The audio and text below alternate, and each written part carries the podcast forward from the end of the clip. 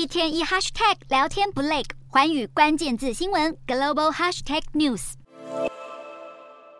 一栋栋木造房屋被白雪覆盖，好比是置于童话故事中。这里是日本白川村的合掌村聚落，同时也是世界遗产之一。但是如今却传出，当地为了挽救人口减少的问题，有意修改移居的规定。白川村的迪町就打算开放外人移居，打破五十年来的传统。人口的流失影响层面广泛，例如都是木造建筑的合掌村，平时就需要一定人力巡逻，避免火灾发生。合掌村大多建于十九世纪，但是从一九四零年代新建水库后，导致当地房舍越来越少。后来在居民集体离村、火灾、房屋转卖等因素下，原本三百栋的房屋，到了一九七一年就只剩下一百三十栋。于是，在同一年，迪町的居民提出了不转卖、不租借、不破坏三原则。之后就靠着同乡关系保存每栋房屋。其实，外部移居者的入住对当地的观光也有所帮助。例如，这名精通英文的女性就移居到白川村其他地区中。教着当地居民英文会话。这名曾经在加拿大留学过的女性会定期教导观光英文，帮助居民应对外籍游客。另外，位于富山县五个山地区的河掌村，也早在二零一三年就决定要接纳外部居民。面对人口不停流失，这些古老的聚落也不得不改变求生机。